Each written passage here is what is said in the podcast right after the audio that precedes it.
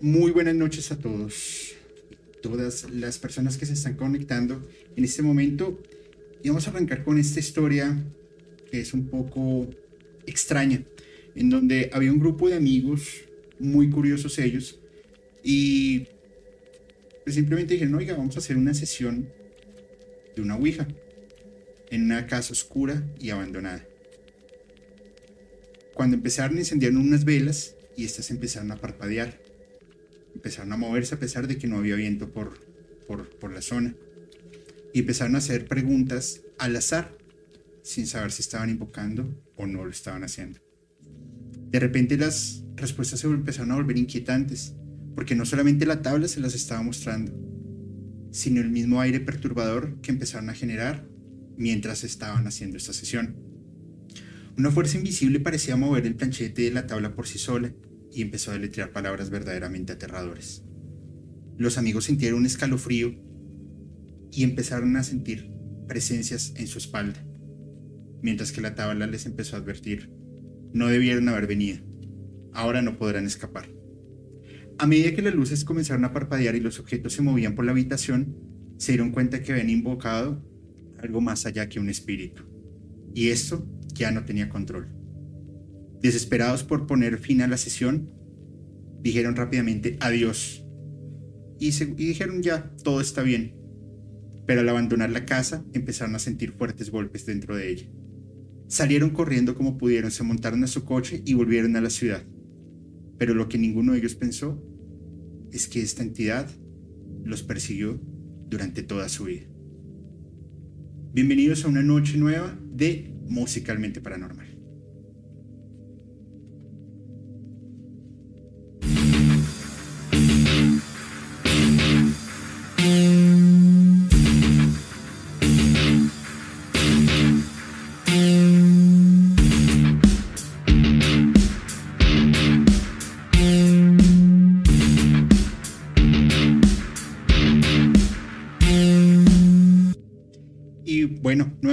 Muy buenas noches y sean todos bienvenidos. Hoy tenemos una súper, súper invitada de ultra lujo, eh, gran conocedora de, fenómenos paranormales, de temas de sanación, de, em, de regulación, regula, se me fue la onda, bueno, de regular todas las energías que todo el tiempo nos están envolviendo, que encontramos en los espacios, que nos podemos también contagiar un poco de ellas. Una armonizadora de espacios era, era, la palabra.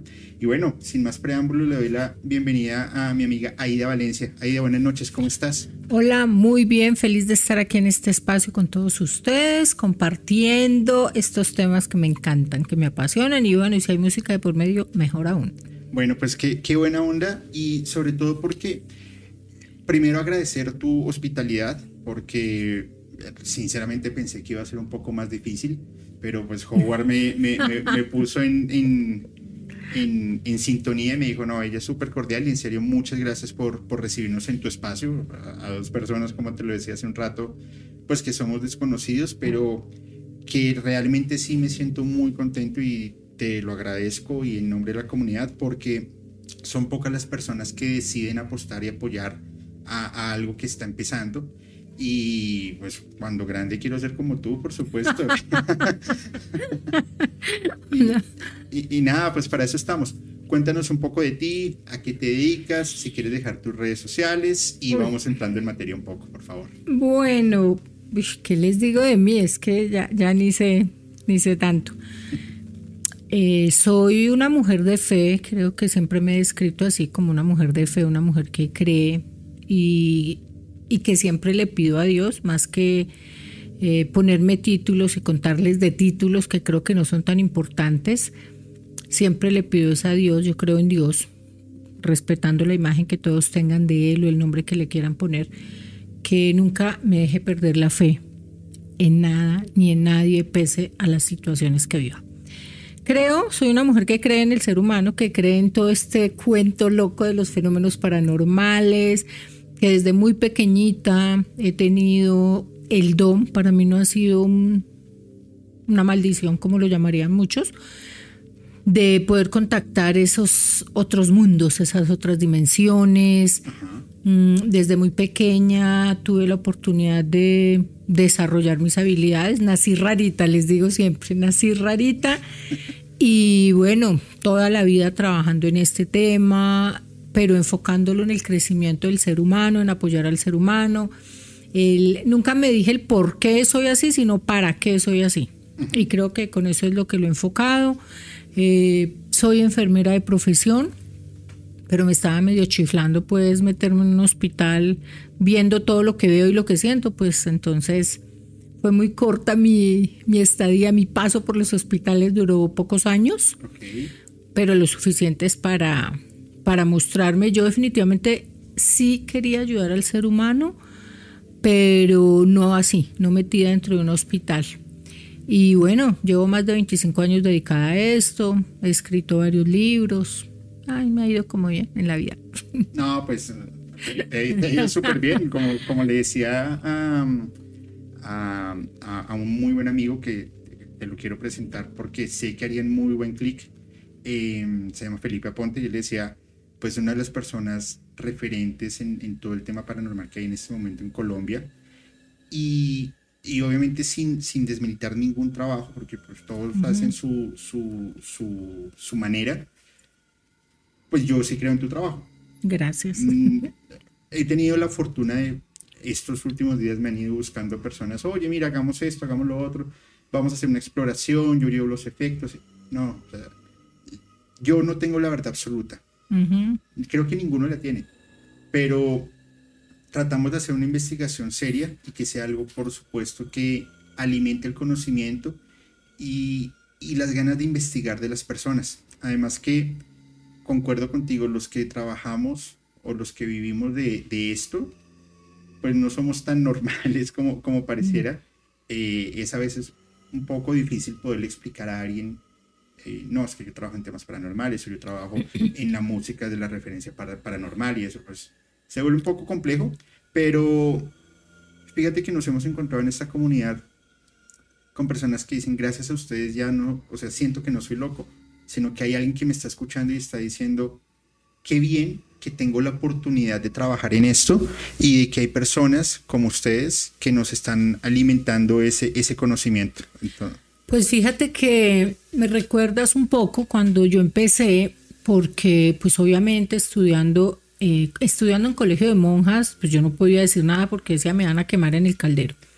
Luego me meto a estudiar lo que estudié, pues no podía decir nada porque me iban a decir que estaba con esquizofrenia, que estaba quién sabe con qué cosas. Y cuando empiezo en este mundo hace más de veintipico de años que decido retirarme de la parte clínica tangible que te dice tú naces, creces, te reproduces y mueres, y me meto en todo este mundo, me meto en este mundo y me empiezan, bueno, a mí me cogieron desde hace más de veintipico de años en el tema de la televisión. Y siempre era muy, muy, muy complejo porque a mí me invitaban a programas. Yo me pasé por todos los canales, pues me invitaban y me encontraba desde en debates con el psiquiatra, con el sacerdote, con todos.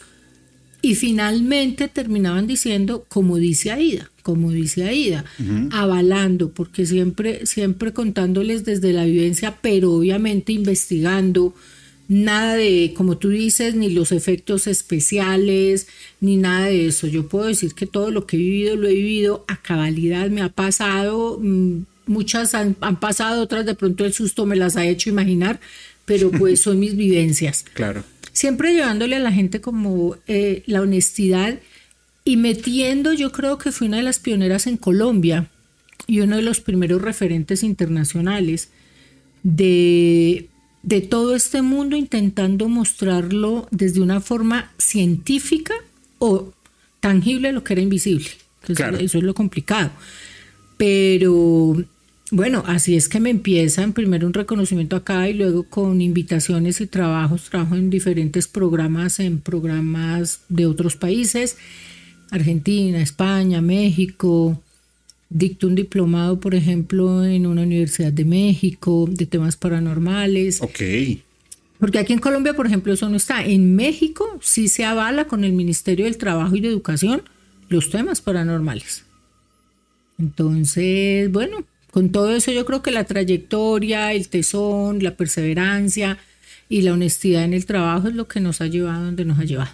Por eso cuando tú decías, no pensé que fuera tan fácil, siempre me río y le digo a la gente, si supieran tan fácil que es llegar a mí, es, es muy fácil. No, en serio que no lo dudo. No, no, no, no, no lo dudo. Vuelvo y te digo, me, me, me, me asombra un poco en el buen sentido de la palabra de, de, tu hospitalidad, entendiendo tu, tu, trayectoria.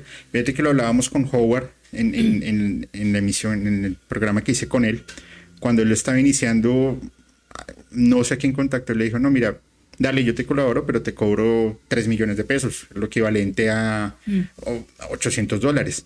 Decía, yo estoy empezando. Mm. Entonces, al final, yo creo que como, como se lo dije a él, uno se debe acordar cuando uno va subiendo con quién se encuentra, porque cuando uno va bajando, seguro te encuentras con esa misma persona y de pronto te echa la mano. Mira, yo tuve una, una experiencia, nunca, nunca, y eso creo que la gente que me conoce lo, lo podrá decir, nunca rechazo una entrevista, nunca. Y nunca pregunto qué medio o quién. Me buscan mucho, no sé por qué, pero me buscan mucho de universidades, eh, para trabajos, para entrevistas en temas de comunicación, no, que yo soy estudiante de comunicación, que yo soy estudiante de psicología, que yo soy estudiante y estoy haciendo un trabajo, entonces me recomendaron. Y siempre les doy la entrevista. Y dato curioso, alguna vez le di una entrevista a unos jóvenes universitarios. No pasa nada, yo cuadro mi tiempo, normal, así como con ustedes. Y oh sorpresa, más adelante uno de esos, un día me llaman, que fulano tal, a mí me sonaba el nombre, y me dices que tú me diste una entrevista cuando yo era estudiante y él ahora trabaja en una cadena súper importante eh, en la W. Y yo, ah, vea pues. Ok. Y entonces yo digo, nunca, nunca hay que, yo digo, ni mirar para abajo, pues, como si uno fuera el que está más arriba, ni olvidarnos de dónde venimos y que esto es un trabajo de todos, la energía es para compartir, apoyar a las personas que están arrancando. Eso sí, no a mercachifles, yo con eso sí soy súper directa y de frente se lo he dicho a muchas personas cuando digo, no, tú eres un charlatán y, o no me presto para eso, o no invito ni a personas, por ejemplo, en mi canal que yo sepa que su trabajo es deshonesto, no lo hago, en eso sí me cuido, porque yo digo que si yo invito a una persona o yo comparto con una persona un espacio, estoy avalando en cierta forma, con mi imagen, le estoy avalando su trabajo. Entonces, pues si en eso sí soy, cuando me han invitado que vamos a una investigación y que contar, le digo, yo no voy a fingir, si yo veo algo que no, lo digo de frente, si quieren, voy. Ya si me quieren llevar ese problema. Claro. Pero no, y, me ha pasado y he vivido dos o tres casos muy fuertes donde veo que, o sea, oye, no, yo no estoy viendo, pero mira que está al lado tuyo, yo, pues yo no lo estoy viendo, que nos está hablando, yo, bueno, pues quedé miope, me enseñé ese momento, pero no estoy viendo, no estoy sintiendo y no puedo avalar eso. Claro. No, no lo puedo decir, yo, si tú lo estás viendo muy respetable, yo no estoy viendo. Eh, me ha pasado dos o tres veces con algunas personas y lo he dicho y, ha quedado grabado y en otra quedó al aire y pues la persona obviamente se molesta, pero pues creo que eso es un deber nuestro ser honesto. Es que es tu trabajo y es tu marca personal. Lo, lo, último que uno puede arriesgar es su marca personal y no solamente en ese tema en medios digitales o en la televisión, en todo. Eh, como, como dice Sprite, tu imagen es nada, la es todo, pero aquí es al revés, la, imagen es todo y no, no, no se puede dejar pasar por alto. Pero bueno, como, como te lo había dicho, pues eh, musicalmente hablamos de, de la música desde una perspectiva diferente y en algunas ocasiones, algunos programas que hemos vivido, se han abierto portales, nos han pasado cosas que, como tú lo dices, yo las avalo porque las he sentido. me sucedió hace 15 días, me sucedió hace 3 meses, hace un año, porque justamente atraemos a estas, estas energías que son negativas o del bajo astral. Y muchas personas em, me han escrito, oye, temo que cuando tú cuentas una canción, eh, empiezan a pasarme cosas. Algunas pueden ser eh, psicosis de las personas, otras realmente sí puede estar pasando. Y el objetivo de este programa es, con, contigo por supuesto, es poder decir a, las, estas personas cómo se pueden ¿Cómo se puede escuchar este tipo de contenido? pero con una responsabilidad para que no vaya, no vaya a pasar nada. Además que no solamente sucede con musicalmente. Tú has escuchado una banda de, em, de rock que es muy importante, bueno, fue muy importante sobre todo en la década, en las dos décadas, 2000, 2020, se llama Mars Volta. Mm. Ok. Pesados. Sí, pero, pero ellos tienen su, su, su, historia bastante rara, pues en el 2001 empiezan, entran a la industria musical y tiene una relación muy cercana con John Frusciante, que es el guitarrista en ese momento de los Red Hot Chili Peppers. Ellos empiezan a hacer una mezcla entre rock progresivo, entre fusion, entre jazz y crean un sonido muy diferente, que es justamente los Red Hot cuando les dicen, oye, métele esto, métele esto, y fueron disruptivos. Si quieres, pásate a evidencias. Y la evidencia 1, por favor el grupo liderado por Omar Rodríguez y Cedric eh, Bixler, y ellos son muy amigos. Entonces, ellos dos fueron el primer, como los protagonistas de esta historia, puesto que Omar Rodríguez le regaló una tabla Ouija que había comprado en Jerusalén, en una tienda de antigüedades, a su amigo Cedric. Ok, y se pusieron a jugar. Entonces, en una de las giras, donde ellos eran los teloneros de los Red Hot Chili Peppers, empezaron a hacer invocaciones antes de salir al escenario. Y yo me imagino que no harían estas invocaciones solamente con, em, pues, en un cuarto encerrados con velas encendidas. Tendrían que haber licor, seguramente, música, droga, droga tenía que haber de todo. Y eso generalmente trae el, astral. Resulta que llegaron a, un, a una em, a una sesión de grabación de su álbum e invocaron a un demonio que se llamaba el augur. Y aquí hay dos hipótesis. Primero, el augur era un, era un em, antiguo sacerdote de Roma que tenía la posibilidad de ver el futuro y era avalado por la iglesia. Otros dicen que es un demonio de la mitología, creo, creo, no estoy seguro, escandinava. El todo es que lo invocaron. Y ese demonio les dijo 10 cosas que iban, les iba a suceder en el futuro próximo. Y absolutamente todas se cumplieron. Ellos graban en el 2008, con esta sesión de Ouija, el álbum de William in Goliath. Y empezaron a suceder cualquier tipo de sucesos paranormales. Uno de los ingenieros se, se retiró, dijo que él no aguantaba la vibra que se sentía durante la grabación de este, de este álbum.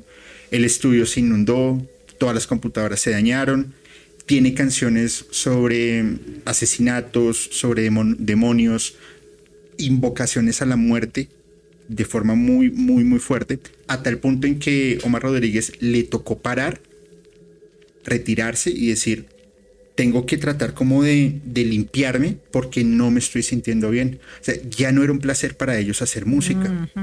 Entonces, mientras las pistas fueron, eh, estaban siendo masterizadas, de un momento a otro, pum, se borraban y se desaparecían. Y les tocaba volver a empezar todo el trabajo de grabación, de masterización, una y otra y otra vez, y no entendían por qué. Pues que al final tenían servidores, tenían todas las copias y no sabían qué era lo que estaba sucediendo. Em, el ingeniero en jefe colapsó. Le dio un como un colapso nervioso que le tocó retirarse. El baterista se retira de la banda. Otro de ellos se fracturó un pie. Casi no logran sacarlo. Y cuando empezaron con toda la distribución, las personas empezaban a sentir justamente esta vibración y, esta, energía y aún no se sabía por qué. O sea, no, eh, lo manejaron tan herméticamente que no, no, no, no lo dejaron salir hasta ya el punto en que dijeron, oiga, esto no está, esto no está bien, tenemos que avisar. Al final, pues por supuesto, eh, todo esto vende, pero con un sentido de poca o nula responsabilidad. ¿Cómo lo ves? Bueno, ¿qué es lo que pasa con eso para entrar en contexto y decirte. Primero, pues la, música, yo trabajo y he estudiado música, porque pero no es de la música de que soy ni compositora ni nada de esas cosas. Yo soy, trabajo con musicoterapia, trabajo con ondas cerebrales. De hecho, yo hice un CD de meditaciones donde estudié las ondas del cerebro, a cuántos hertz operan, cuántos son los hertz de la Tierra, cómo o, a qué hertz hay que llevar de acuerdo a las ondas vibracionales del sonido para que haya una programación cerebral, neurocerebral. Entonces, eh, cuando nosotros hablamos de música, y por eso para mí es supremamente delicado el tema de la música, y se los digo a personas cuando están embarazadas, eh, por qué funcionan los mantras, por qué, qué tipo de música escuchar, y cómo esta música sí sirve de invocación. Aquí quiero hacer una salvedad y es que mucha gente dice, ay, es lo mismo que cuando veo el programa de ustedes en televisión, entonces se nos van a meter los demonios a la casa. No, no necesariamente, porque eso también depende de cómo estoy yo preparado, cómo está mi hogar. Obviamente si yo preparo todo y hasta pongo la vela, el incienso y le digo que venga y que entre, pues obviamente estoy abriendo puertas, no necesariamente al demonio que está saliendo ahí en la televisión. Claro. La música como tal opera eso. Sí, estos hertz a nivel de, de nuestro sistema nervioso, a, nivel neuronal, vienen y causan ese impacto. Obviamente nosotros en nuestro cerebro tenemos a nivel de la pituitaria y de la pineal, tenemos ese, esas conexiones con estas otras dimensiones. Entonces tengo, si yo estoy estimulando mi neurona con esos sonidos, pin y ta, ta, ta, obviamente estoy abriendo como portales a esas otras dimensiones. Por eso es peligroso y yo por eso le digo a las, a las mamás cuando me empiezan a llevar adolescentes, no, es que está escuchando una música rarísima y entonces empezó a cambiar y ya ahora todo es oscuro, y ahora el cuarto es oscuro y ahora trae calaveras y ahora... Les digo, muchas veces no necesariamente están invocando nada, sino que son parte de una moda toca mirar a ver de verdad qué tipo de música. Así es. A ver si realmente sí están invocando cosas y están abriendo cosas. No necesariamente que, que, no nos asustemos los padres, que siempre que se escucha una música fuera de un decibel, ah, no, pues ya es satánica. Entonces, no necesariamente opera así, pero sí hay mucho, hay mucho de esto y sobre todo eh, muchos álbumes musicales eh, para nadie es un secreto y lamentablemente lo es que el mundo de la música está teñido de alcohol y de droga. Y sexo. Entonces. Eh, ese, es, el, rock, ese es el, rock and roll. Ese es el rock and roll. Eso, eso, mire, en todos los géneros. Es impresionante. Entonces, eh, todo esto ya, sin que le pongas una nota musical, sino con la vibra de la gente, de la persona que canta, de la persona que toca el instrumento, ya está moviendo unas vibraciones que atrae bajos astrales. Ah, y si fuera de eso, yo le voy a meter un poquito a través de la música que sí o sí, fíjate que la vibración del sonido es tan importante que por eso las oraciones de exorcismo se hacen en hebreo, en arameo, se, hacen en otro idioma. Porque la lengua de, de Jesús, el arameo, el hebreo, es tan poderosa, porque hay oraciones que se deben hacer así, porque la vibración ya está abriendo y activando portales. Entonces, al tener esto, y tenemos un Beethoven, un Mozart, que a través de la música lograban conectar de una manera tan impresionante, imagínate si yo estoy enfocando esa nota musical, independiente del instrumento que sea, para atraer o contactar algo. Igual, que puede ser una nota musical que me va a traer un ángel o me va a contactar con un maestro ascendido o por allá en la hermandad de las playas o algo de un bajo astral del Averno. Claro pasa es que la, la, música tiene una, una intencionalidad al momento en que tú la creas, en el momento en que tú la concibes. Y pues aquí hay, hay varias cosas, porque primero, cuando tú estás haciendo una, un álbum, en este caso, en donde sabes que abriste un portal, en donde sabes que hay una entidad oscura que está rondando, porque se siente y porque lo han vivido personas que eran totalmente ajenas a ello, pues seguramente cuando tú lo estás escuchando y si estás con, con, energía baja o estás también atrayendo este tipo de energías, pues seguramente algo también se te va, se te va a pegar. o también cuando tienes un alto grado de sugestión, que es cuando suele pasar con este tipo de programas. Fíjate que lo que tú contaste ahorita de la historia de, este grupo y de lo que les ocurrió, eh, muy probablemente sí invocaron. Claro. Yo lo, lo conozco como un demonio escandinavo. No repito el nombre porque no me gusta repetir esos nombres porque no es bueno, pero es un demonio escandinavo. Entonces ya de entrada, si ellos lo, lo, él se les presenta, ellos lo aceptan, aceptarlo es seguir componiendo, seguir tocando, seguir haciendo.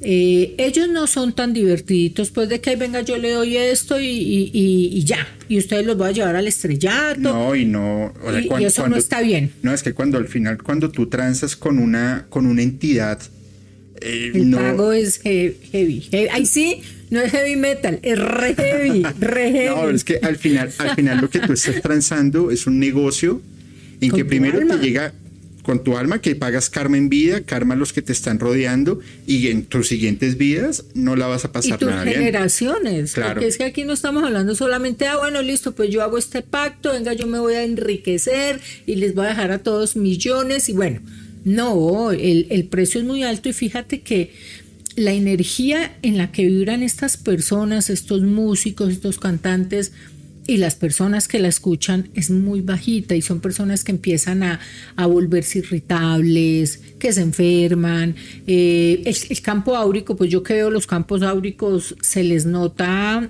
súper contaminados, agrietados y son personas que empiezan a enfermarse, a tener peleas con sus seres queridos, entran en quiebras, o sea, les empieza a pasar todo y más. Que dicen, es que yo no me explico cómo, pero me pasa esto, esto, esto, esto. Y dice, ah, bueno, pero pues ¿qué pasó? ¿O en qué momento tú hiciste ese pacto que no te diste cuenta? También es así. Sí, pues definitivamente. Ahora, este, este álbum tiene canciones, me puse a escuchar una que otra. Hay una, una, una letra que no es, o sea, considero yo que no es una invocación, pero sí es un mensaje a lo que ellos estuvieron o lo que tuvieron que haber vivido seguramente Em, la canción se llama Auroboroso y dice, abro comillas, a mí me parece, citando alarmas, la guillotina sonríe en tu casa que asfixié. Viste invisible, invisible, juro hacer daño, molido hasta un polvo y empapado en el tablero. Nunca confíes en mi misericordia, que es algo que tú estás mencionando en este momento. ¿Cuándo, ¿Cuándo coquetearás con todo lo que está ardiendo? Mantenga la seguridad a su lado de todo lo que queda, un hogar lúcido, la anécdota se asienta. En el frotis de ese cadáver, si las larvas hablan, pregunte a dónde ir. Montan el creador con un azufre de humo. Pero nunca confíes en su misericordia. De todas las advertencias que me diste con todos los componentes en la falla, ¿me has oído raspar? ¿Será fácil de sostener? Todo lo que oigo arreglando la brecha, ven aquí. Puede que no vuelva. Llama a ese alguien que te escuchen. Llévame contigo porque no es seguro acá. Y todo lo que preguntas es por qué. Estoy seguro de que estás aguantando el espejo, el espejo flota hacia la superficie. De todas las advertencias que me diste con todos los componentes en la falla, me has oído raspar, será difícil de sostener. Entonces, me, hace mucho juego justamente a lo que tú mencionas. Y en su letra no sé cómo la compusieron, no sé si la compusieron ellos, no sé cómo la grabaron, no sé cómo lo habrán hecho. Pero es simplemente un llamado a decir, eso sí está acá. Y esto lo están escuchando ustedes. Hmm. Pero fíjate que la letra que tú dices no se me hace tan tan. Sí es tan tan. hay, de, a pocos, hay de a pocos. hay, entre, ahí sí yo digo, el que entendió, entendió y entre líneas leyó. Así es. Entonces, ahí entre líneas, eh, ponle esa letra, porque es que no solamente es la letra. La letra yo creo que es un componente pequeño, muy pequeño, porque ahí sí es cual, yo digo, cual contrato, decreto, bueno, la composición, la musa, la prosa, como lo quieran llamar, la poesía, pero más que la letra es, son, es la tonalidad, es la música que acompaña la letra. Porque aquí la letra yo he aprendido en el mundo musical que la letra sí es un componente muy importante, pero la intención se la da la música. eh, la melodía. Eh, ¿Y cómo vives tú? Por ejemplo, esta canción, yo le pongo música y todo, y, y, para mí lo que me transmite, y fíjate que no la he escuchado con música ni nada, es deprimente y no es nada alentadora. Entonces, eh, creo, que, creo que sí, está compleja. Y mira, tocas un tema bien interesante, lo, lo hablamos, ya ni me acuerdo en qué capítulo lo hablamos, que hay música, ah, ya, ya me acordé. Eh, una onda del, del, del doom metal, que, que, es una de las vertientes del black metal, en donde generaron una, como un subgénero que se llama dark ambiental y otro que se llama depressive suicide metal. Y es ahí sí justamente letras cargadas de depresión con música de muy baja vibración que al final lo que está llevando tu subconsciente es a un estado tan alterado que lo que vas a buscar es quitarte la vida. Y, ahí sí hay una intencionalidad y hay invocaciones y hay apertura de portales porque es justamente música que está creada de esa manera y tiene toda la intencionalidad. No sé estas ondas de, Mars Volta, cómo, la, cómo las hayan manejado. Pues mira que mucha onda, mucha frecuencia, es que, bueno, nuestro cerebro opera en 7.8 Hz. Eh, oscila de pronto si nosotros estamos en, en, estado beta, que es este estado en el que estamos nosotros conscientes, alertas, son 7.8 Hz. Pero si yo estoy en alfa, por, eh, en un alfa, porque beta y teta, pues ya es un coma, un coma muy profundo, premuerte.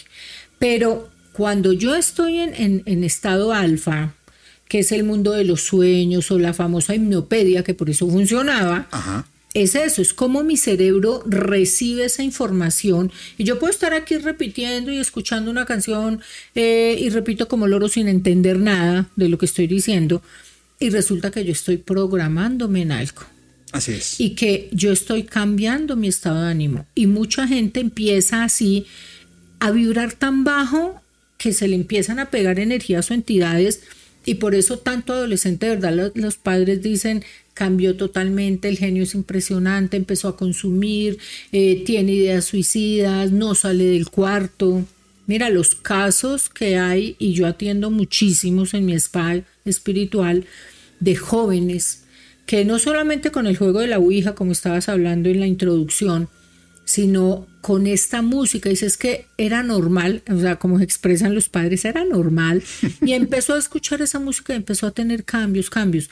De acá no es tanto a veces ni siquiera los amigos, es la misma música que te induce y te induce e inducen a unos estados depresivos que cuando los chicos se dan cuenta ya, ya no hay nada, o sea, ya es muy difícil sacarlos.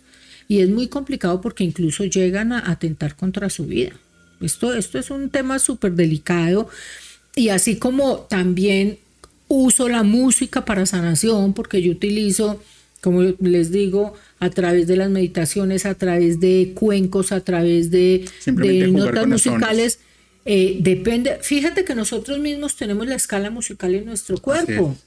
En nuestra pelvis, nuestro, nuestro primer chakra es en do tú arrancas desde el primer chakra hacia arriba, do, re, mi, fa, sol, así, hasta acá, la última que es la conexión como con las ondas más altas. Así es. Y así están los instrumentos, los cuencos tienen su onda. Un cuenco, la gente que no sabes, ay, yo me compré un cuenco, digo, ¿y en qué nota está? Ah, no, pues me lo vendieron así. Sé que suena cuando le hago así. Y uno le hace y suena. Y yo no, pero es que tú no sabes porque si tú te compraste el mi, entonces, ¿dónde está el do re que tienes que, tú tienes que arrancar desde la base hacia arriba? Y así como yo cambio y puedo trabajar y sanar a las personas a través de la música, también les puedo rayar el cerebro. Claro, claro, y, y al final es un acto de responsabilidad y al mismo tiempo, bueno, de responsabilidad, pero los que no sepan hacerlo, pues es un acto de responsabilidad bastante fuerte. Ahora, fíjate este caso. Eh, ¿has escuchado una banda que se llama Slipknot? Estos americanos con sus máscaras, que me encantaba su baterista, que el ex baterista que ya falleció, Joe Jordison. quien quiera aprender a tocar batería, pasen y vean un video de Joe Jordison porque era muy bueno. Y él tuvo una enfermedad muy rara, hacen un paréntesis, y empezó a perder la movilidad de sus piernas. lo recluyen en una clínica y llega un telegrama cantado. Una persona disfrazada de payaso con un eh, globito. Y el telegrama era para decirle que era, estaba despedido. O sea, ni siquiera fueron a decirle, oiga, ¿cómo está? No, gracias, hasta luego. Después, bueno, se recupera, empieza como músico independiente, forma otra banda y fallece, pero músico prodigio. Solo vamos a iniciar al revés. Si quieres, pásate a evidencias y la evidencia número 2, por favor. Esa sí tiene toda la intencionalidad. Se llama El demonio en mí. Mm, es que después de semejante, bueno, pucha, yo me pongo los zapatos del hombre y digo, pobrecito. no, pero lo, ese tema de Slipknot a mí me parecen muy comerciales Inclusive la historia que te voy a contar es, a mi juicio, me es muy comercial, pero cuando tú juegas con ese tipo de cosas, tarde o temprano, te cobran. Abro comillas. Deshazte de estas cadenas, amigo mío. Te mostraré la furia que he escondido. Parece los sacramentos. Traga pero no está perdonado. Tú y yo no podemos decidir. ¿Cuál de nosotros fue dado por sentado? Haz enmiendas. Algunos de nosotros estamos destinados a sobrevivir. Entra, ve al demonio en mí. Demasiadas veces hemos dejado que llegue a esto. Ve el demonio en mí y te darás cuenta que no solo seré tu que, de que no seré tu demonio, nunca más. Bajo las palabras de los hombres algo está tentado al Padre. ¿Dónde está tu voluntad, amigo mío? Los insaciados nunca se molestan. Tú y yo, mal o bien, cambiaste una mentira por las influencias. En medio de los lentes, de los lentes en la luz, no eres lo que pareces. Tu estación está abandonada. Te engañé porque sé que lo has hecho sensación, depravación. Deberías haber ardido cuando te volviste en contra de todo el mundo. Así que entra y mira el demonio que hay en mí. Esta canción va acompañada justamente de una, de una, de una vibración alta, de ritmos muy fuertes, porque es un, un rock industrial. no, no, no, lo meto dentro de la onda del metal. Eh, que te altera porque justamente está diseñada para acelerar tus, tus latidos de corazón, para que tu cerebro entre en revolución, entres como en una euforia, algo así lo que pasaba en Woodstock con el LCD y mm. el rock and roll, pero bueno, eso es un tema de Lester Crowley, pero ellos tienen una intencionalidad. ¿Qué sucede? Corey Taylor, que es el, vocalista actual de, de Slipknot, él ha tenido unas experiencias paranormales que él dice que las ha vivido y que son fuertes y escribió creo que uno o dos libros sobre todas sus experiencias paranormales. Sin embargo, eh, muchas personas lo desmienten. Entonces dijo, ok, pues les voy a hacer una demostración. Deja una grabadora en el, closet de su casa como para captar psicofonías y la reproducen a sus fans. Y pues si habían psicofonías, habían movimientos que no, movimientos de cosas que no tendrían ni explicación. Pero siguen diciendo, ok, pero igual no te creo. ¿No me crees? Perfecto. Pasas a, las evidencias 3. Resulta que en Ohio, se llama Ohio State Reformatory, y es una cárcel de cadena perpetua. Esa cárcel es una cárcel antigua y se vuelve eh, un punto de referente turístico para las personas que quieren ir a tener una aventura paranormal. Resulta que esta cárcel pues está desde el siglo XIX y en el 94 la clausuran y la dejan totalmente abandonada. ¿Qué hace él? Empieza a montar grupos de turistas y hacer recorridos paranormales, pero claro, haciendo algún tipo de ambientación como para vivir, para que la experiencia sea más fuerte. Hmm si tú estuviste en un hospital trabajando, que las vibraciones son tan altas, como nos lo decía Alberto Acosta, en una discoteca las vibraciones son súper altas por el consumo de licor y estupefacientes. Imagínate en una cárcel. Mm, yo he estado en cárceles grabando. Estuve en Gorgona.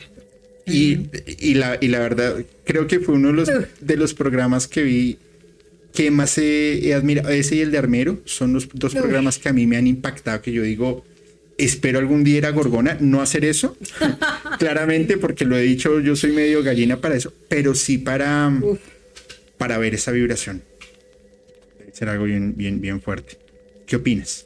Bueno, que primero muy impactante la historia del hombre, ya estaba viendo la, la evidencia y se ven muy feitos, se ven muy feitos. claro, por sus máscaras. Por, claro, su caracterización y yo entiendo el arte y todo el tema, pero fíjate que todo es un conjunto. ¿Con qué intención me pongo yo una máscara?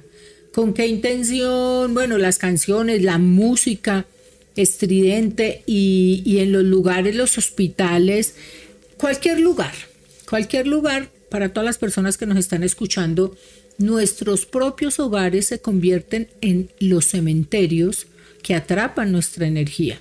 las paredes eh, atrapan la energía, por eso es importante que si nosotros así compremos un apartamento, hagámosle una limpieza antes de pasarnos. Ustedes no saben qué quedó almacenado dentro de las paredes de, tu casa, eh, porque nosotros somos campos electromagnéticos y esos quedan impregnados en los lugares. Por eso cuando nos vamos no necesariamente necesitamos morirnos.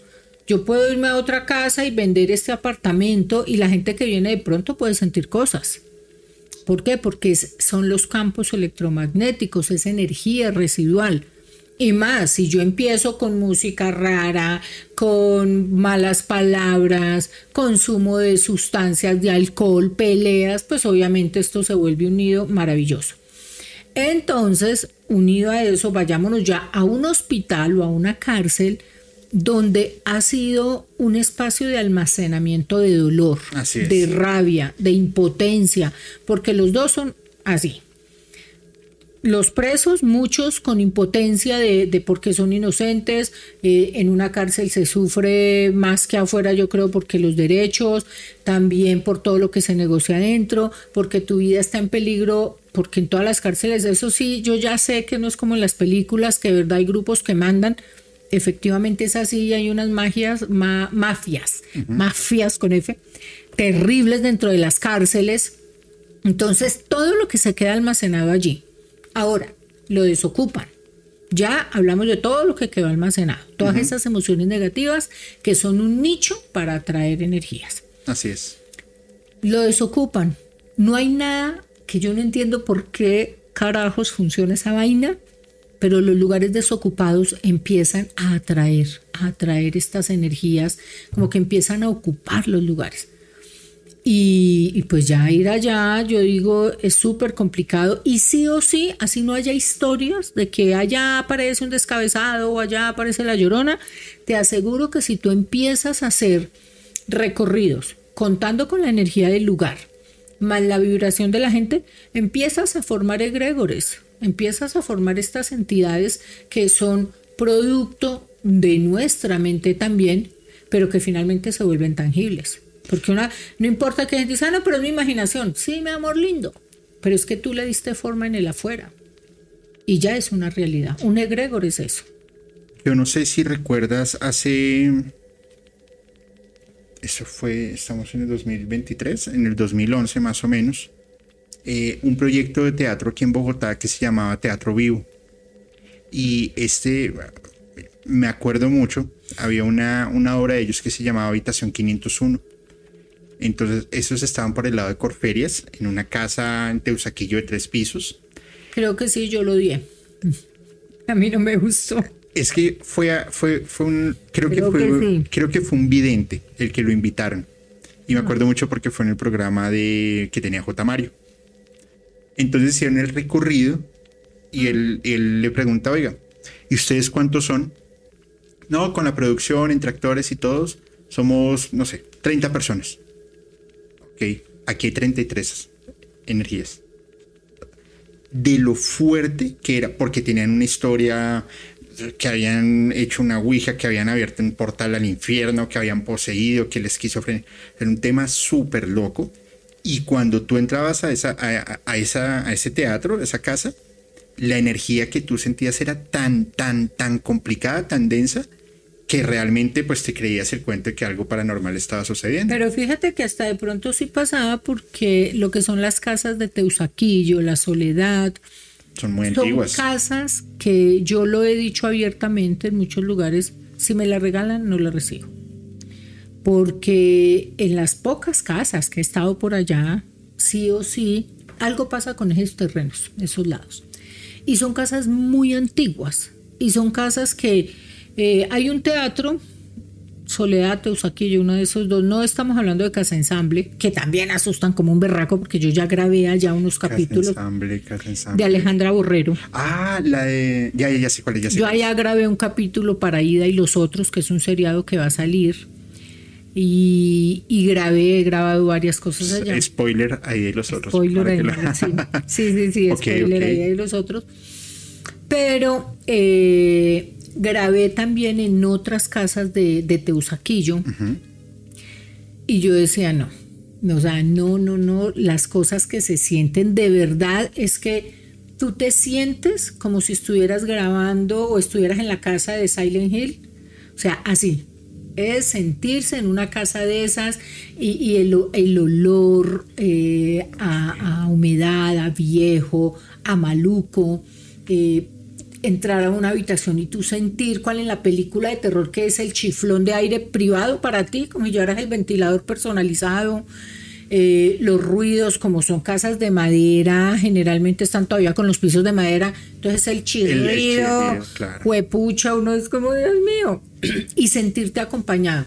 Y hay un teatro pequeño en una de esas casas, por allá en uno de esos, en uno de esos barrios de esa misma zona, que es un teatro. Déjame, me invitaron a una obra pequeña, alguien, no me acuerdo quién fue, me invitó a una obra pequeña y bueno, yo no sabía dónde era, yo llegué y desde que yo entré empecé a sentir que era eh, alguien iba detrás de mí, iban detrás de mí. O sea, fue la peor hora que yo ni siquiera qué hora es porque ni me acuerdo. Porque todo el tiempo era viendo esta cantidad de energías que no eran solo de la casa, era todo lo que ya el mismo teatro había había, abierto y había llevado, porque se mueve mucha cosa en un teatro. Y es impresionante. O sea, yo digo, para uno quedarse solito en una casa de esas, hay que tener pantalones. Sí, hay, hay- hay que pensarlo definitivamente. Sí, sí, sí. Eh, bueno, vamos a ir saludando a los miembros de la comunidad, si estás de acuerdo, por supuesto. Claro. Dice Abril Blue Sky, hola Julia, y interesante lo que dijo lo del cuenco, yo quería uno. Bueno, sí ves, es que hay, veces que eso se vuelve como muy moda, ¿no? Sí. Ven que, que- que alguien tiene un cuenco o cualquier tema de, de armonizaciones y quieren ir a comprarlo sin saber cómo usarlo ni siquiera. Es que creen, exactamente, creen que, que eso es porque sí, darle vuelticas a la maderita ahí y no se dan cuenta eh, que cada cuenco, por ejemplo, hay un cuenco para cada uno de los chakras, porque cada uno tiene una nota, que las notas sí nos sirven para desbloquear. Fíjate que cuando, por ejemplo, yo duré muchos años estudiando para hacer el CD de meditación, duré. Escribí como, yo creo que ese sí duró más de cinco años. Luego se hizo la producción, Marcelo Cezanne me hizo la producción de ese CD Ok. En el estudio de ellos y eh, fue estudiando, estudiando. Yo me acuerdo que yo me metí allá en el estudio, entonces ellos eran ahí creando la música y él me decía esa y yo no, esa está tanto. Y él muestra a ver y medía, sí. ¿Por qué? Porque yo le decía, es que yo necesito, cuando yo diga palabras, porque trabajo mucho con PNL, que diga unas palabras específicas, que la nota sea en los decibeles perfectos para que se fije esa información en nuestro cerebro. O cuando trabajamos traumas a través del sonido. Por ejemplo, eh, hacer la meditación con el sonido, con el transductor de un, ecocar- de una, un ecógrafo, una mamita embarazada de siete meses, y con una ecografía transvaginal para grabar el sonido del corazón de la mamá, del la, eh, la fetocardia, el corazón del bebé, y el sonido de la placenta. Para que en la meditación de verdad tú hagas ese viaje dentro del vientre de la madre y cómo estos sonidos, porque la música va sonando suave, pero durante toda la meditación están estos sonidos. Y cómo el sonido de la placenta es un, un eco, como si fuera un tren, pero con eco. Y ese sonido lleva al cerebro al origen y lo lleva a reprogramar. Entonces, si yo estoy llevando mi cerebro a lo más natural, a la base, al origen, y te estoy con notas, con unas notas a, una, a unas frecuencias específicas, unas ondas cerebrales específicas, pues se te reprograma mucho mejor.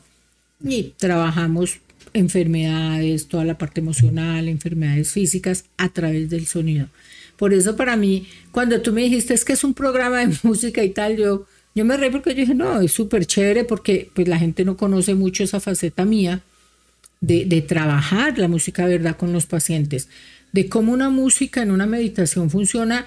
Mira, en mi spa, desde que yo llego a las seis y media, yo llego a las seis y 28, mi asistente ya, varias ya han llegado, y ponen mantras desde las 6 y 20 de la mañana hasta las 5 de la tarde o 6 de la tarde. Pero son mantras que se utilizan en los templos de la India o en los asran, que son lugares donde están todo el tiempo monjes budistas, Hare Krishna, todo el tiempo en meditación.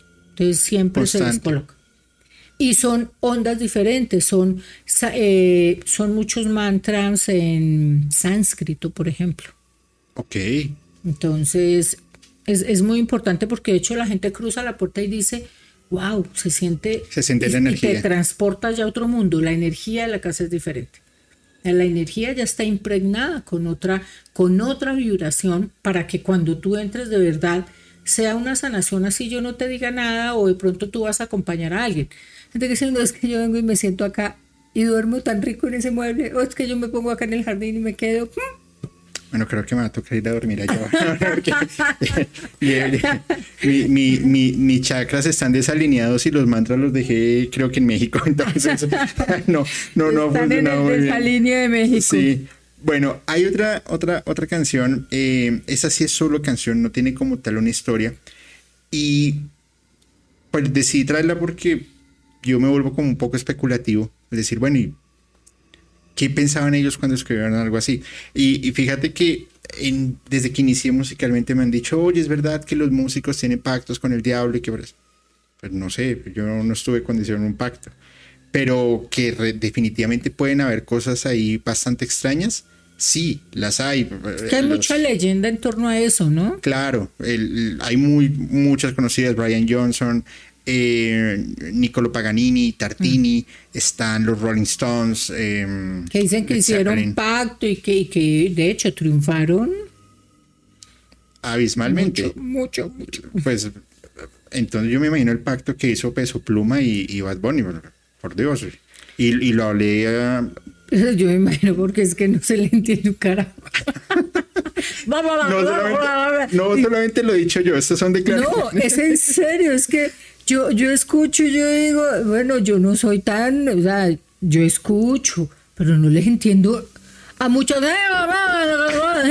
Y, y la música, y esto es un hit. Digo, o hicieron un pacto, o de verdad que hay en los cerebros de los jóvenes ahora para que con eso, o de pronto fíjate que ya entrando mucho en la onda de tu programa, eh, eso también puede avalar lo que estamos diciendo, no es ni siquiera la letra. Eh, son las notas musicales, son las melodías, son esos ritmos que, que, están programando el cerebro, así como una propaganda en televisión o en radio que te empieza a, meter el producto por la cabeza y ya tú ves la botellita con la letra roja y dices, esto es tal. Entonces, eh, ¿qué tanta esa música de verdad? Porque hay música que es muy pegajosa, de pronto puede ser por ese lado. Puede ser más por ese lado, no les veo cara de pacto diabólico a estos hombres.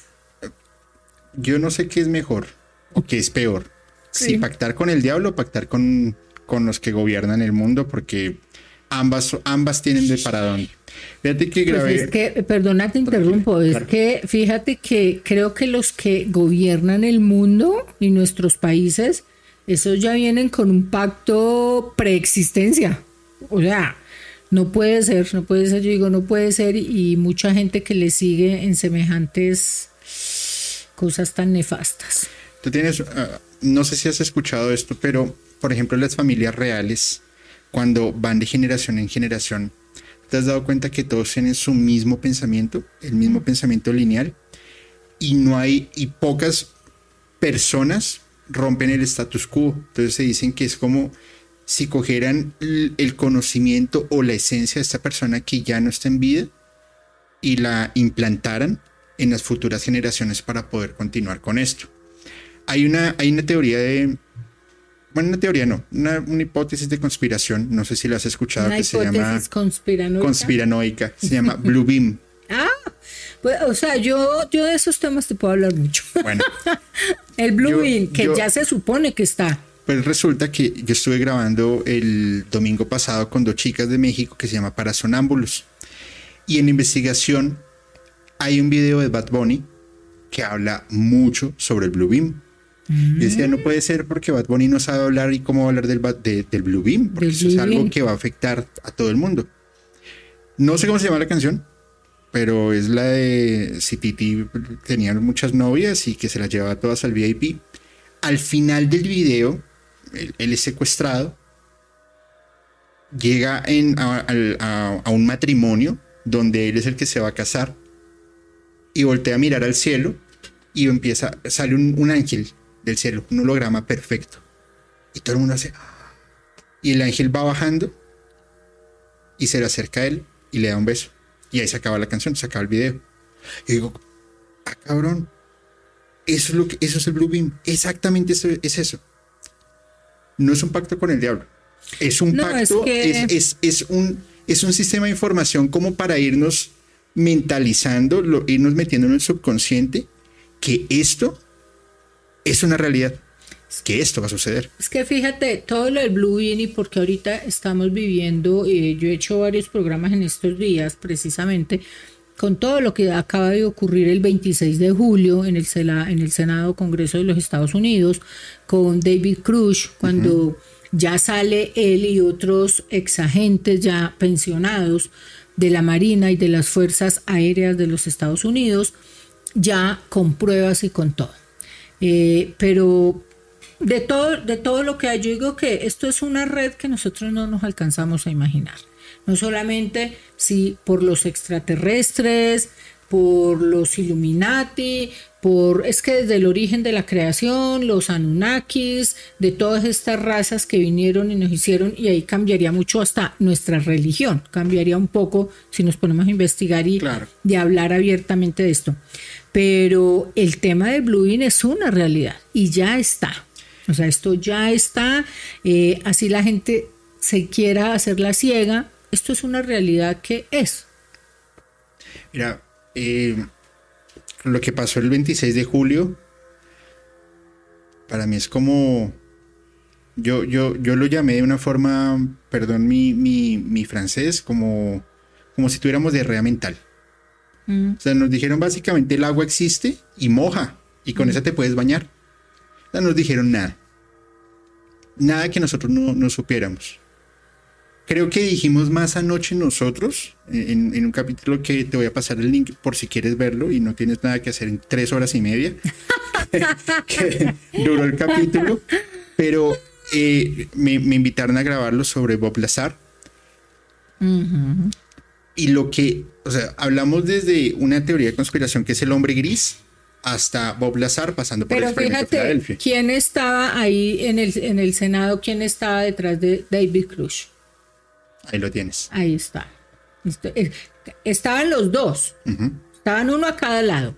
Que hace 45 años, que hace 50 años ellos estaban, y esto antes de lo de Roosevelt, que eso fue, o sea, se les ha salido cosas de las manos, entonces vienen y tapan todo con una cortina de humo. Entonces, ¿por qué estaban estas personas ahí detrás de ellos? Es que realmente esa es la cortina de humo sobre algo que se está viniendo en este momento. ¿Y por qué lo están sacando a cuentagotas? ¿Y por qué ahora sí están diciendo, digo, estas mismas pruebas las tenían estos personajes, claro. los dos David, hablan de años de, de, pruebas, de documentos, de videos, pero hasta ahora levantan la mano y van a ir a, fueron a testificar. Entonces yo digo, es, ya se le salió de las manos, esto es una operación, ahí sí yo digo, las mentes conspiranoicas no estamos tan locos de todo lo que va a pasar. No, pero no, pero para nada. Es que, es que fíjate, lo, lo, lo mencionamos y la semana pasada fue una tendencia en México, Jaime Maussan. de todo lo que se le burlaron 40 años y ahorita pues ahora le dicen, sí, sí, tiene razón. Maestro, yo sabía que tenía razón, yo lo sabía. Yo entrevisté ayer a Sixto Paz, que esa entrevista, Lo, esa entrevista va a salir dentro de poco, y él fue hace 45 años, que es de la camada de JJ Benítez, porque Sixto Paz invitó a JJ Benítez para ir a ese avistamiento que lo citaron. JJ Benítez, hay una camada grande ahí y ellos dicen, bueno, pues que todo lo que nosotros dijimos y todo lo que está en los libros que hemos publicado está saliendo. Entonces nosotros en esa época, ¿cómo íbamos a saber todo esto? Pero antes estaban locos, eso es una mentira, eso no existe, es como lo mismo, entonces si tú gritas a tu mamá te vas al infierno, claro, porque nos programaron que el diablo es una entidad con cachos, cola y echa fuego, pero acá la realidad es otra cosa. Definitivamente, pues en, en, este capítulo dijimos más que lo que se dijo el 26 de julio en, como en primera imagen, porque la lectura entre líneas de todo lo que pasó en el Congreso de Estados Unidos, de la desclasificación, de que sí es, de que no es, es ahí en donde realmente está el mensaje. Mm. Lo que dijo eh, estos eh, de Vic Rush y, demás es algo que ya sabíamos y es algo que yo creo que 2023 no va a terminar sin que algo más grande aún se sepa. Yo creo que nos están preparando. Sí. Les tocó hacer esto. Bob Lazar ahí eh, no, es, que yo digo, esto no puede ser, esto no puede ser. No, pero es que, o sea, todo lo, todo lo de Bob Lazar, yo después me puse a ver, ese, ese capítulo lo grabamos hace casi dos meses. Y durante esos dos meses me di la tarea de ponerme a investigar temas de, de Bob Lazar y me puse, encontré los videos originales de los de cuando le estaban haciendo los avistamientos y eso. O sea, no, y al tipo como lo vetaron. No lo, no lo, o sea, yo decía, ¿por qué no lo desvivieron? ya después vino el Moscovio. Claro, no, el tipo le, le fue muy mal. Y, fíjate ahora, ¿qué van a decir? Ahora, ¿qué, ¿qué dicen ante todo eso? El Blueing existe, no sabía lo de la canción de este hombre con eso, pues me impacta mucho porque entonces me retracto. Si hay, hay pactos por ahí raros, porque pues no es normal no es normal y bueno, muchos pensarán como nosotros que si de verdad él, él, sabe hablar y sabe pronunciar alguna palabra, pero es como, ¿será que yo qué, qué idiomas tengo que aprender a hablar para pedirle un autógrafo a este hombre? Pero no, realmente es que él, es de la escuela el chacarrón. No, pues que no, no, yo no. No, no. se los puedo mostrar, pero por favor entren a, YouTube ahorita si quieren verlo y te voy a mostrar solamente esa última parte para que veas que, o sea, que es, a mí me causó, me causó un, impacto bastante, pues bastante fuerte. No, no, no me esperaría que así pasara. Míralo. Ah, permítame. Eh... Ya, ya, ya está sin. Mira. A ver. Aquí es el hombre donde, donde va secuestrado. Estoy viendo la imagen, nos estamos escuchando, se bajan todos pues de una camioneta a la boda. Tengo cara de curiosidad. Porque es que yo tengo que confesar, nunca he escuchado ni he visto nada de este hombre. No. Porque no me interesa, o creo que, wow, ya estoy viendo lo que tú dices.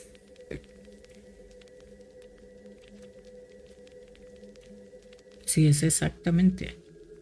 O sea, que, que, que en una canción de Bad Bunny digan qué es lo que va a pasar en el mundo en los próximos máximo 48 meses, es que definitivamente nos están adoctrinando de una forma tan perfecta usando la música que ni nosotros mismos lo veníamos, o sea, yo soy pero es que Fíjate, este hombre, todos los premios que se ha ganado, que uno dice, pero ¿cómo se ha ganado esos premios? Pues si tiene, si tiene, si tiene una cátedra de una universidad de Estados Unidos de marketing sobre, sobre Bad Bunny.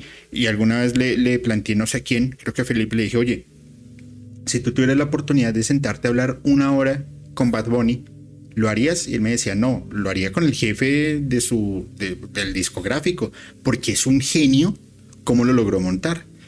No, para eso están las élites. Mira lo que pasó con Peso Pluma. En menos de un año una persona, un completo desconocido, está en las superélites mundiales de la música y tanto Mm. talento en la calle que realmente sí son músicos. O sea, parece. Es que hay fuerte.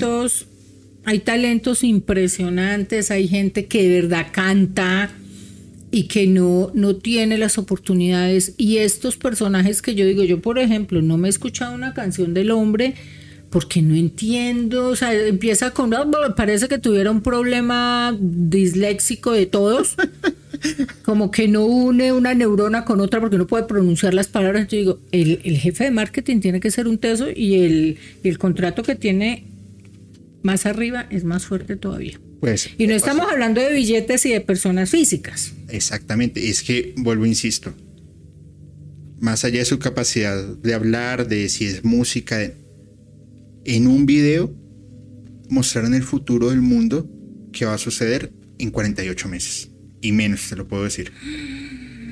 Hay- hay- hay- Teorías, hipótesis conspiranoicas Ah, en musicalmente paranormal. ah, ahí lo tienes para tus investigaciones. Yo ¿no? me lavo las manos, me lavo las manos como Poncio Pilatos. No, yo sí, yo, yo sí lo digo abiertamente.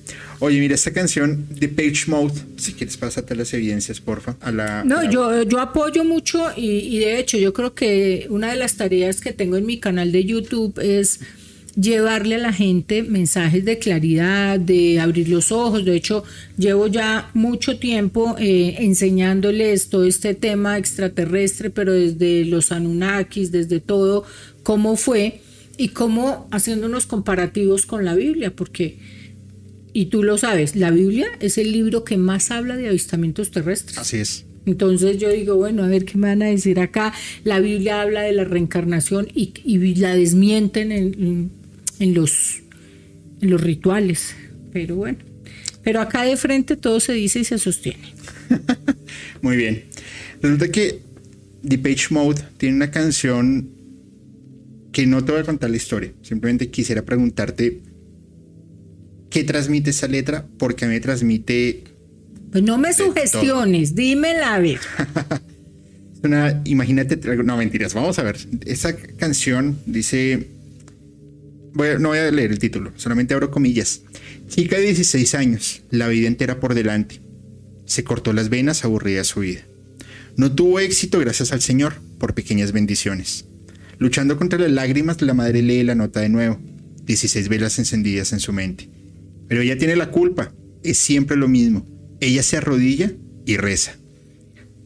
No quiero empezar ningún rumor blasfemo, pero pienso que Dios tiene un enfermo sentido del humor y cuando muera espero encontrármelo riendo. Chica de 18 años, se enamoró de todo, encontró la vida nueva en Jesucristo, atropellada por un auto terminó en una máquina de soporte vital. Un día de verano ella falleció, los pájaros cantaban en el cielo de verano, luego vino la lluvia y una vez más una lágrima cayó del ojo de la madre. No quiero empezar ningún rumor blasfemo, pero pienso que Dios tiene un enfermo sentido del humor y cuando muera espero encontrármelo riendo. Cuando yo escuché esta canción, cuando yo, Qué chévere, bonita. no, sí, cuando yo la leí, cuando leí la canción, cuando la escuché, me llevó, y eso lo dije hace creo que dos semanas, a la tragedia de 21 ángeles del Agustiniano. Donde yo, yo le- les contaba a los de la comunidad, llegué, yo estaba en el colegio, llegué, ah, busqué a mi profesor que era director de grupo, me dictaba filosofía, le dije, profe, ¿y en dónde estaba Dios en ese momento? ¿Qué pues opinas? fíjate, fíjate, yo te la opongo más. Ok, Yo atendí muchas mamás de la tragedia de los 21 ángeles. ok. Y el último capítulo, creo que el último, del último libro de la trilogía. Yo he escrito cinco libros, he colaborado en otros dos. Y los últimos tres libros de mis libros son una trilogía. En el último libro que se llama Hablando desde el más allá, cuento la historia de, 21, de unos niños de los de 21 ángeles. Y yo atendía a muchas mamitas, canalizando la energía de estos niños. Entonces, llega una mamá y empieza, quería conectarse con sus bebés. Dos niños Ya sé quién que es. quedaron en papilla. Y yo me acuerdo que dentro de las cosas, pues yo intentando consolarla, cuando eh, le manifesté lo que sentían los niños, entonces ella muy desconsolada y sale de mi boca, él confía en Dios, Dios te va a dar la fuerza. Esta mujer se ha transformado. Y me dijo, ¿dónde estaba Dios en ese momento? Cuando mis niños eran unos angelitos y me los entregaron en papilla. ¿Dónde estaba Él cuando hay violadores y ladrones afuera? Yo me quedé callada un ratico, respirando y diciendo, Diosito, por favor, ya me metiste en esto, sácame. y lo que le dije fue, no te preocupes, puedes estar brava con él todo lo que tú quieras, porque él entiende esto. Y él entiende tu enojo y él va a estar ahí cuando se te pase y él no va a estar molesto contigo. Y si tú quieres ahorita madrearlo, vociferar, decir abiertamente que estás brava, puedes hacerlo, hazlo. Estás en todo tu derecho a expresar el dolor. Porque el amor de Dios es tan grande que Él está ahí. Y Él estas pruebas no se las manda a nadie que no sea capaz de superarlas. Tú tienes que ser muy valiente. Yo tengo hijas, yo me moriría con esto. Claro, es, un tema bien difícil. Y fíjate que ella hace unos años me volvió a buscar y llegó con otros niños. Llegaron unos niños corriendo y todo, y no sé qué, y que mis hermanitos, y, yo, y me hablaban de los hermanitos, y que los hermanitos estaban en el cielo y les habían dejado la casa y la verdad, y me contaban, y ellos tuvieron otros dos hijos al poco tiempo. Dos niños, otra vez. Como otros casos que tuve del agustiniano, que definitivamente una mamá, por ejemplo, que tuvo un hijo, eh, único hijo, lo luchó con de todos los tratamientos habidos y por haber ya sé quién es. ¿Murió? Resulta que, perdóname interrumpirte. Yo conocí al niño. Mm. Y a la familia. De por sí, el, el señor fue mi padrino de confirmación. Esa historia es terrible. Mi hermana, en ese momento tenía 10 años. Y mi hermana era pasmada, totalmente pasmada. Ella ni reía, ni lloraba, ni nada. Y en el conjunto donde vivíamos, organizaron una Eucaristía. Mm. Y mi hermana se sentó al lado de la ventana, mi papá, mi mamá, mi abuela y yo. Y en un momento otro mi hermana miró a la ventana y se puso a llorar, pero atacada llorando. Y, mi mamá le preguntó, Daniele, ¿por qué, está llorando? No, es que eh, él está ahí abajo y se está despidiendo de mí porque él, estaba, o sea, su amor de, de, infantil era mi hermana. Ellos tenían un perrito, perro un día se escapó, lo desvivió un bus. Y el señor, en la noche, le dio un infarto fulminante y también fallece. Sí, eso fue una historia y en ese caso hubo tres niños que fueron los que peor les fue, que fueron los que tú mencionaste, que son los hermanitos, y él, porque él, iba en la silla de enfrente, los amiguitos lo llamaron, él se puso en pie, cae la, máquina hmm. y un tubo se le llevó la cara, lo reconocieron por los dientes. Es, que y yo no yo nunca uno ahí, uno ahí no sabe, yo la atendí mucho tiempo, ella no logró superarlo, no logró superar todas las tragedias del esposo, de todo, y está muy mal, ella todavía no se ha recuperado.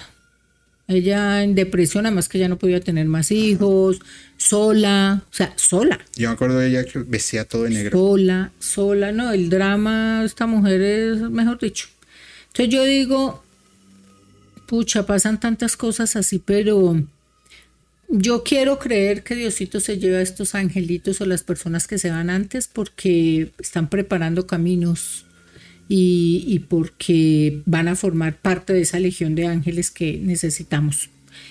Y nosotros aquí pues algo estamos todavía procesando, algo estamos todavía con nuestro Dharma, nuestro karma procesándolo. No creo, yo no veo eso como un castigo, pero es muy difícil hacerle entender a una persona en duelo y sobre todo ese tipo de duelo con niños que esto no es un castigo de Dios, que esto no, que esto es un castigo para la persona, porque siempre, pero yo qué hice de malo, pero por qué, pero y si fue pucha, no es que no hiciste nada malo, es que así estaba escrito, esa era su elección de vida, más es la otra parte, eso era un contrato de vida de esas personas. Así es. Un contrato diferente al tuyo. El contrato tuyo fue vivir esta experiencia para evolucionar en algo. ¿Por qué tan berraco? No tengo ni idea, porque eso fue una elección hecha antes de. Pero es muy duro, muy fuerte. la verdad es que e, e, ese tema a mí realmente me pone, me pone bastante triste y bueno, pues lo que tú has dicho es cierto. nosotros no entendemos ni los caminos ni los designios de Dios, pero pues al final son cosas que... Hay un libro que siempre recuerdo cuando pasa eso y son los renglones torcidos de Dios, de Torcuato Luca de Tena. Un libro bastante complejo. Pues ya, ya me imagino. a, mí, a mí realmente me conmueve todo lo que sea con, pues, eh, con personas claramente, pero con niños, o animales conviene me, me, me, me, conmociona un poco. Quiero enviarle un saludo muy grande a Marta Limón, que nos envías tu aporte y un muñequito haciendo ejercicio. Prometo hacerlo en TikTok algún día cuando aprenda a bailar y escuchar Bad Bunny. Mientras tanto, no lo voy a hacer. oigan, oigan, vamos a hacer lo siguiente. Vamos a leer unos comentarios y vamos a leer dos historias. Eh, es, aquí la dinámica es Ahorita vamos a unir a la, transmisión a una amiga de nosotros, se llama Rosa. Ella va a ver dos fotografías, como me lo explicaste, los, las canaliza. Leemos dos historias para que me des tu opinión y si nos quieres contar algo más, súper bienvenido y si no, pues damos un último mensaje a la comunidad. ¿Te parece bien? Esta historia yo creo que te puede sonar un poco em, familiar, porque quizá tú puedas sentir algo parecido. Yo le he llamado Puedo saber cuánto te queda. Y nos lo envía una seguidora que se llama Jessica Huitrón. Hola, mi nombre es Jessica, trabajo en una farmacia y todo lo relacionado con mi historia eh, comienza en este momento. Si bien no recuerdo, creo que fue hace 7 u 8 años, comencé a ver cierta aura en las personas. Un color entre blanco y luminoso, casi una luz.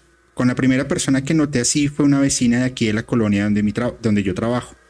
Ya era una persona de la tercera edad. Conforme iba pasando el tiempo, en que venía podía ver esta luz con más intensidad.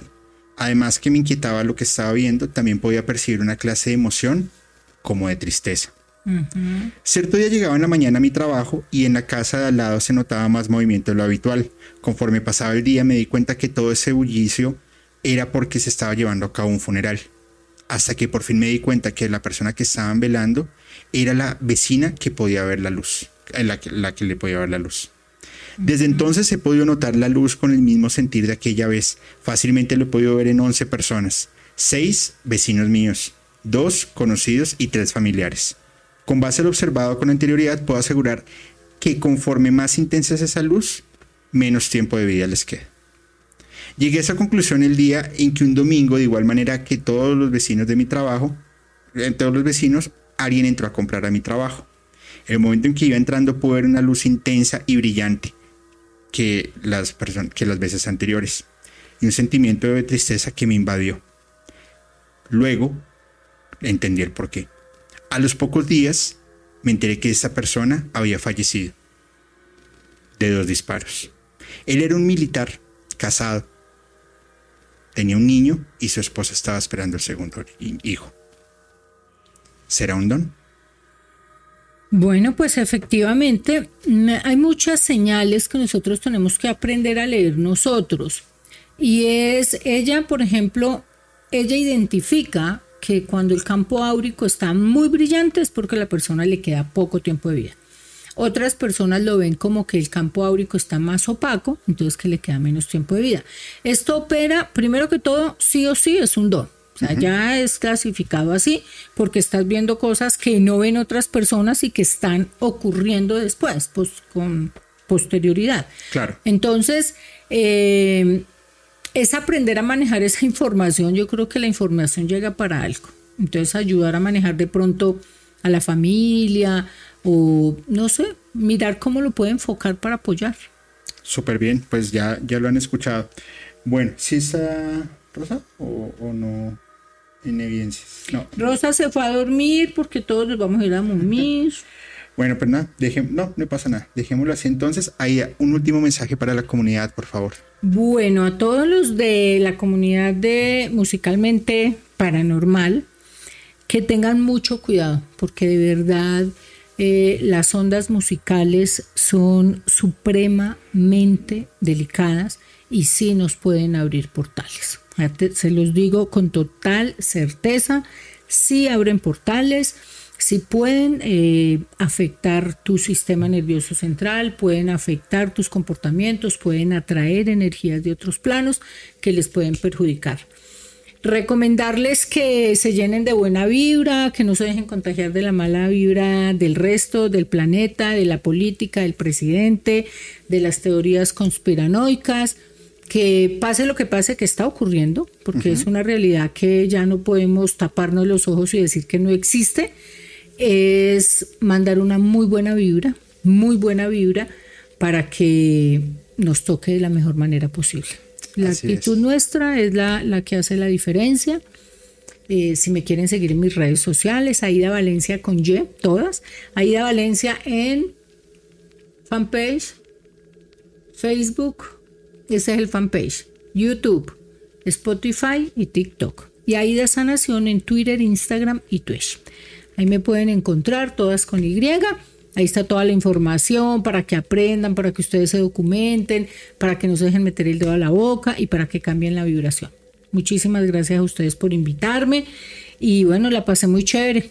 Un tema que me gusta mucho. Aida, muchísimas gracias. Esperamos que no sea la, la, última colaboración, que podamos seguir haciendo trabajos en conjunto, musicalmente, por supuesto, tu casa. Hablando. musicalmente hablando. Musicalmente hablando. Y nada, a todos los miembros de la comunidad, si les ha gustado este capítulo, por favor, compártanlo, suscríbanse, regálenos un like, porque es súper importante. Cerrando la transmisión, dejen su comentario, porque si nos ayudan que la comunidad siga creciendo. El domingo viene un capítulo bastante especial con Paranoid Metal Radio Miércoles les confirmo si vamos a hacer un en vivo o no, no lo sé. Y el siguiente domingo, La Élite parte 2 con Alma Chávez, un capítulo que quedó de 10 puntos. Buenas historias las que se vienen.